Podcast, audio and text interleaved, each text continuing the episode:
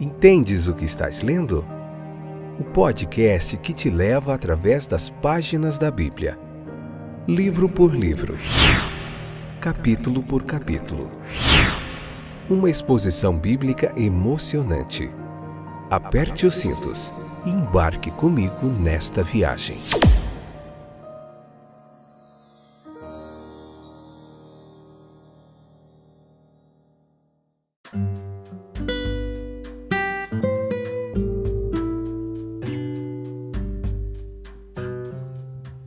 Olá, estou de volta. Que joia! Ufa, chegamos no último capítulo do livro de Levítico. Hein? A gente começou a, tra a trabalhar em Levítico aqui em novembro, mais ou menos uns seis meses que estamos debruçados sobre esse livro. Até que fim, falta dois capítulos, dois episódios para nós terminarmos. Que joia, né?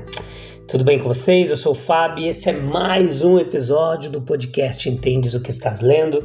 Estamos vendo Levítico, capítulo por capítulo, e a gente tá, tá firmes aqui. Eu e você, a gente juntinho aprendendo mais do texto bíblico. Hoje a gente vai falar sobre manter votos, é o que diz esse capítulo. Aqui nós temos um, nesse apêndice aqui do livro, né? A gente tem um capítulo interessante sobre o cumprimento dos votos. Vamos ver o que, que a Bíblia nos ensina sobre isso.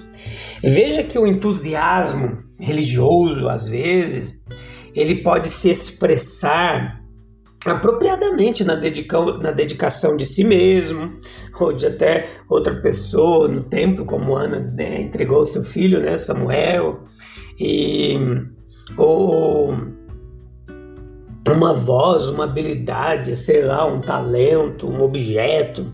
Isso acontecia muito, uma casa, um campo. E, e, tal senso de obrigação especial, ele pode ser colocado sobre nós que nos sentimos constrangidos a dedicar algo a Deus. Mas pode ser altamente inconveniente, aqui no caso dos sacerdotes, receberem essas coisas. Como que eles faziam no tabernáculo? Como que eles iam receber isso? Então, era, era conveniente, em vez disso, que se oferecesse o equivalente em dinheiro. Então, eles começaram a traçar um valor. É, se fosse um animal, valia tanto. Se fosse uma pessoa, valia tanto. Se fosse um objeto, valeria tanto. E aí começaram a estipular certos valores. É, que seriam oferecidos no lugar do objeto, que senão no tabernáculo não teria lugar para se colocar tanta oferta. Então veja que havia dízimos, havia primícias, havia os nazireus, aqueles que, que eram considerados como, como, como um voto ali também ao Senhor, e a margem além do dízimo é ampla o suficiente para fazer os votos especiais sem usurpar esse compromisso que era nove décimos ou, ou quatro quintos, conforme consideramos um dízimo único duplo, né, aqui, e na proporção judaica, em doações sistemáticas, e a fonte do qual os judeus extraíam os votos especiais. Então é bom oferecer algo a Deus em demonstração da nossa gratidão crescente. O Senhor nos deu tudo, afinal de contas, e pode exigir o que Ele quiser. Mas quando ele é tão modesto em suas exigências, se nos é permitido expressar isso em adoração a ele através de algo que ofertamos, não tem problema nenhum. Mas existe o problema da precipitação no voto, que é oferecer algo que não se pode cumprir. Jefité, por exemplo, lá no livro de Juízes, ele foi precipitado no seu voto. Saul na, ele foi na, na guerra com os filisteus, ele fez um, ele quase insistiu para que Jonatas fosse morto porque ele havia feito um voto tolo. E quando Jonatas comeu mel ali na floresta, havia transgredido um voto que ele até mesmo desconhecia. Então nós não temos o direito de fazer promessas precipitadas a ninguém, muito menos a Deus. Há uma tentação de fazer votos liberais sob condição de receber certas bênçãos de Deus, fazer disso uma barganha, uma troca e depois esquecer da sua parte, principalmente quando já recebe a bênção de Deus.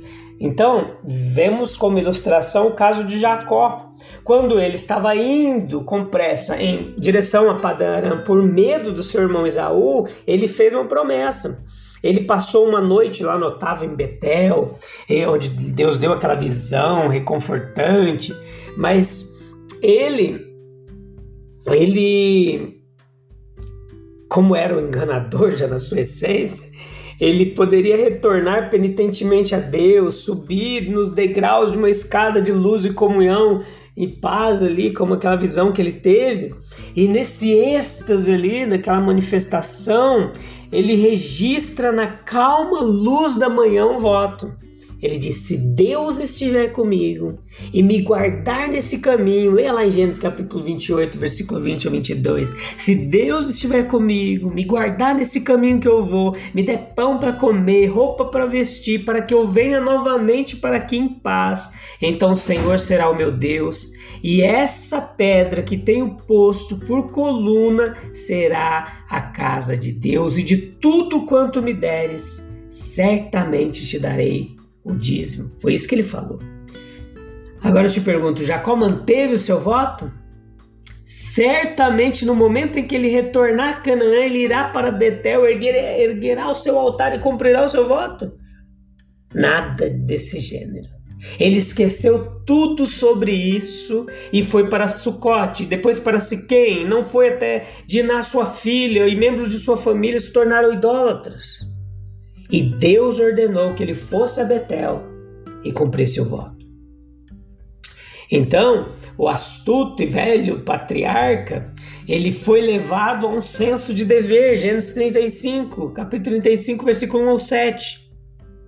Vamos então fazer votos com calma, sem pressa.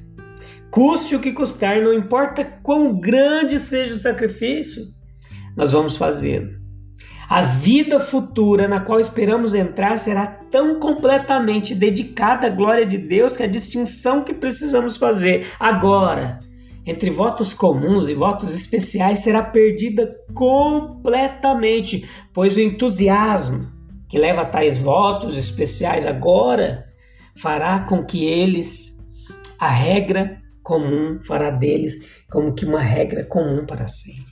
Veja que havia votos singulares, capítulo 27, versículo 1 25.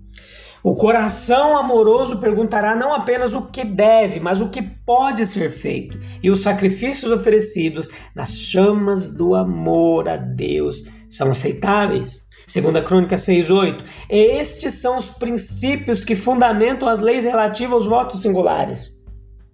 Está no elemento da separação, portanto, o sujeito do voto Veja o Nazireu, por exemplo, que é, vinha do hebraico consagrar, separar.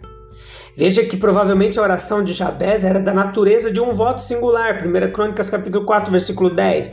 Paulo parece ter feito semelhante voto. Atos capítulo 18, versículo 18. Jesus era um nazireu separado em espírito. Bom, não da forma que os judeus entendiam. Ele não era nazireu como relatado em Números capítulo 6 na aparência nem havia feito esse voto, como alguns entendem erroneamente. Alguns fazem associação da palavra do hebraico nazireu com nazareno. Ele era nazareno, não porque havia nascido em Nazaré, Jesus nasceu em Belém. Mas os pais dele moraram em Nazaré.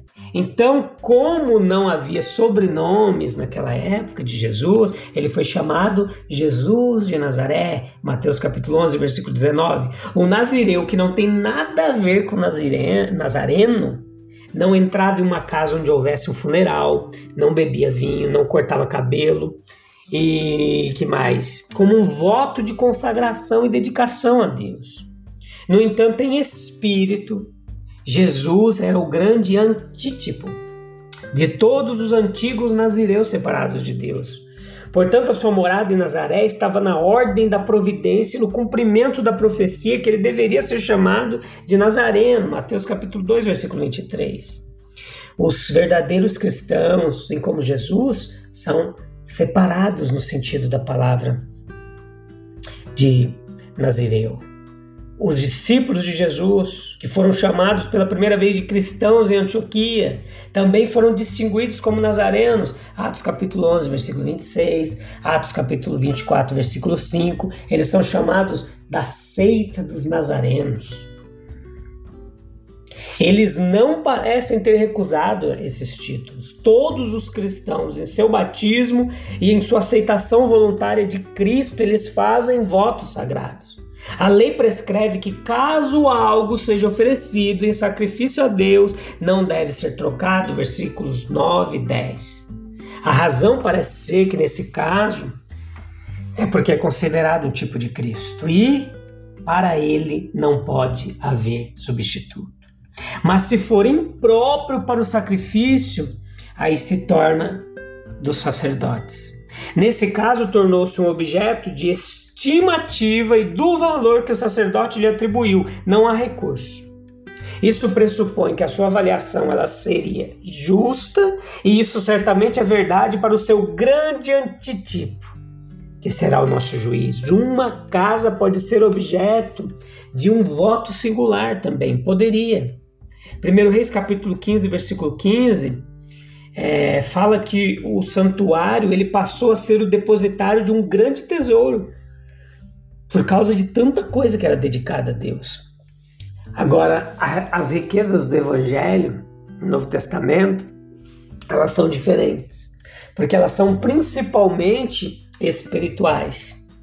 Um, um campo ele poderia ser objeto de um voto singular, poderia ser ofertado. E a estimativa da terra é pela quantidade de sementes semeadas nela, 50 ciclos por homem. Homer, versículo 16, essa medida aqui, que equivaleria em nossa forma de medir algo em torno de 600 gramas de prata por um campo semeado com 220 litros de sementes de cevada, por exemplo. Mas a estimativa ela foi modificada com respeito à lei do jubileu, que a gente já viu em alguns episódios anteriores. Então os valores de todas as coisas terrenas, eles eram influenciados por sua relação, eles são influenciados por sua relação com as coisas celestiais. Se o proprietário quisesse resgatar o que prometeu a Deus, ele deveria acrescentar um quinto ao valor estimado. Esta era uma regra geral ali na lei e foi, foi instituída para desencorajar a inconstância em relação ao voto, a, ao serviço a Deus. Havia também um outro formato que é chamado aqui de, devo, devo, é, de devoção espontânea. Levítico capítulo 27, do versículo 1 ao 33, falam dessas relações entre Deus e seu povo, o povo antigo ali, e eram tão rígidas como às vezes se supõe elas não eram tão rígidas, desculpa, não eram tão rígidas como às vezes nós supomos. Por quê? A lei de Deus ela deixava um amplo espaço para a devoção espontânea. Entenda que, sob a influência inspiradora de alguns sinais de misericórdia individuais ou coletivos ou nacionais, o israelita ele poderia dedicar algo a Deus.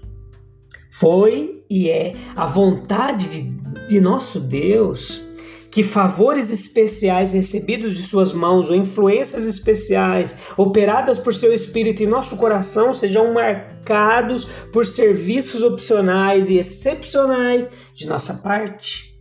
Nós podemos, quando assim, animados pela gratidão, por sua bondade, ou, ou, ou cheios de um senso de, de sua graça, nós podemos levar livre espontaneamente ao altar de nosso Senhor nossas posses, nosso tempo, é, nosso trabalho, nossos filhos, a quem podemos entregar a seu serviço em, em, em lugares distantes ou perigosos, nas missões, por exemplo, os missionários, qualquer coisa preciosa que não somos obrigados a dar, mas que voluntariamente, com alegria, nós colocamos aos seus pés.